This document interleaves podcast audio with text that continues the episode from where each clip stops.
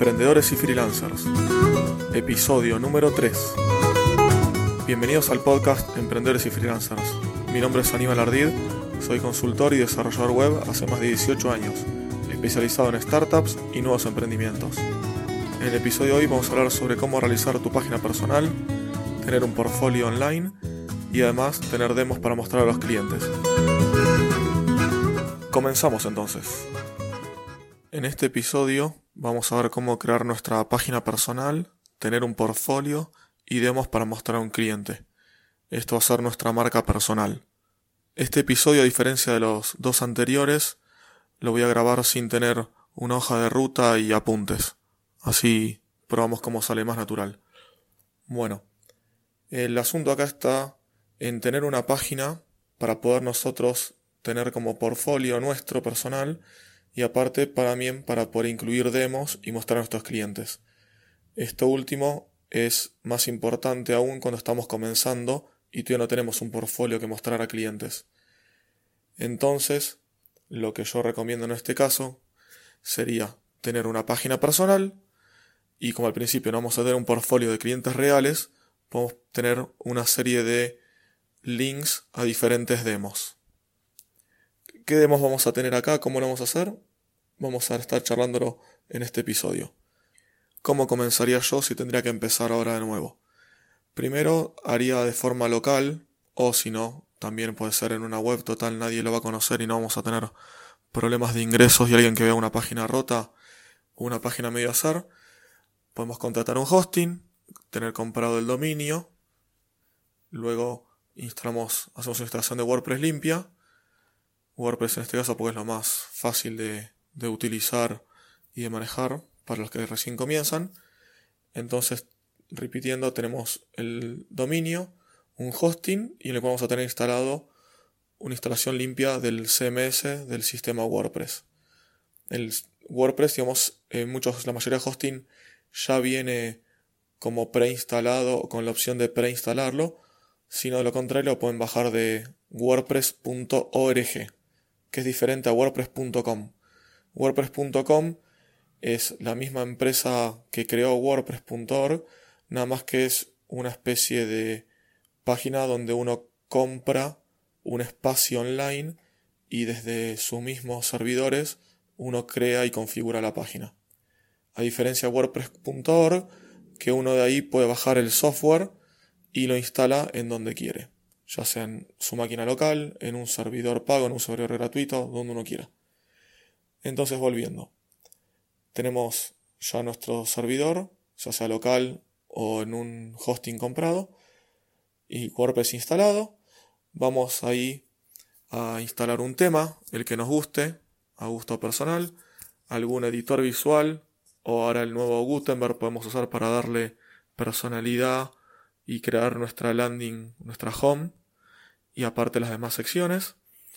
Y ya cuando tenemos la página como nos gusta, ahí lo que yo recomiendo sería la página principal algo bien claro, con un buen copy. El copy, o sea, copywriting se refiere al texto que vamos a incluir en la página. Lo mejor es buscar varios ejemplos de páginas que ya estén hechas de otros freelancers o de alguna agencia para tomar ideas. Lo que no es bueno es si somos una persona, nosotros trabajamos como freelance, eh, nombrarnos como si fuéramos un equipo.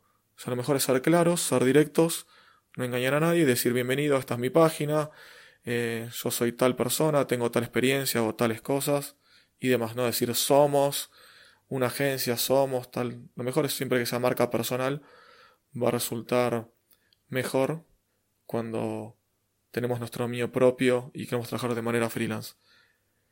Bueno, ya teniendo una página principal, la home, bien definida.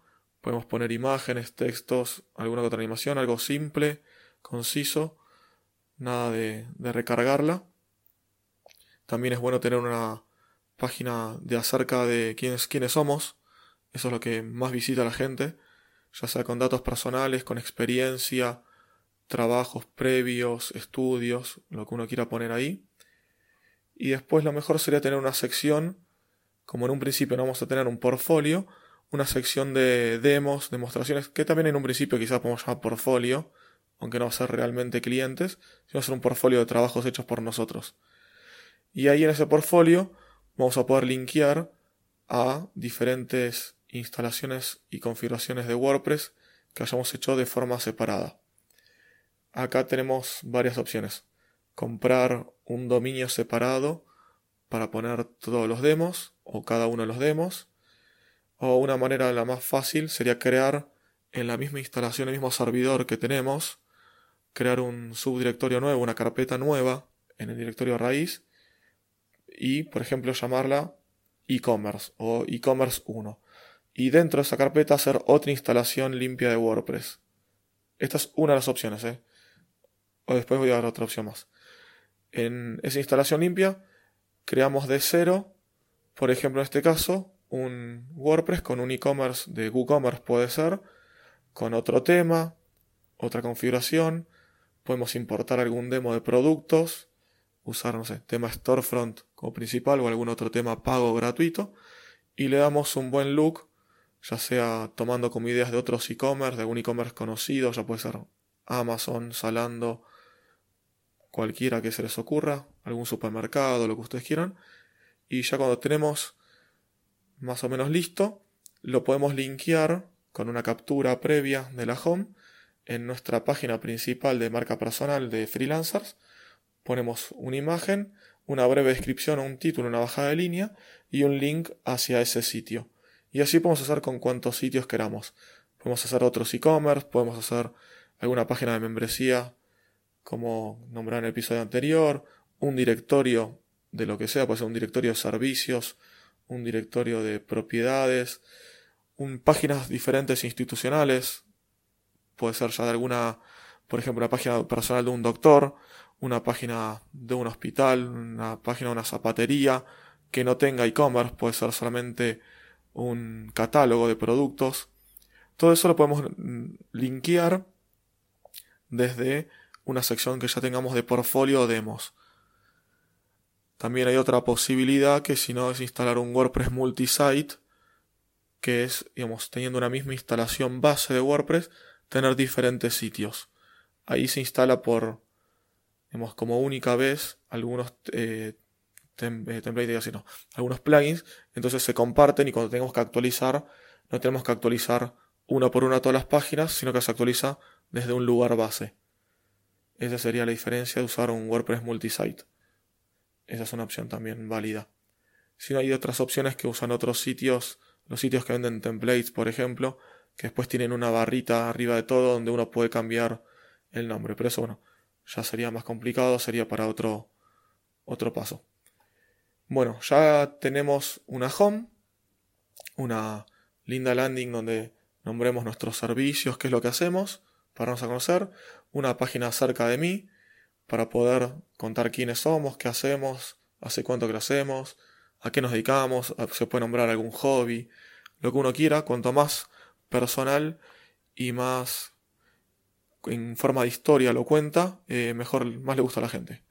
Eso es lo que, lo que prefiere la, mayoría de los que visitan nuestra página. Y más aún si somos freelancers y no somos una agencia o una empresa. muchas veces es interesante conocer más a la persona. Y además de eso, una sección como es lo que nos lleva a este podcast, la parte del portfolio o demos. Esa sección puede ser de muchas maneras. Puede ser una especie de grilla, puede ser un listado, pueden ser post. Podemos crear una parte de un blog y directamente en el blog, aparte de hacer notas, poner una categoría que sean portfolio o demos y cada vez que vamos creando uno, creamos una nota con una imagen, puede ser la captura de la home o de alguna sección y una breve descripción o lo que, lo que hicimos ahí. Esa también es una, buena opción.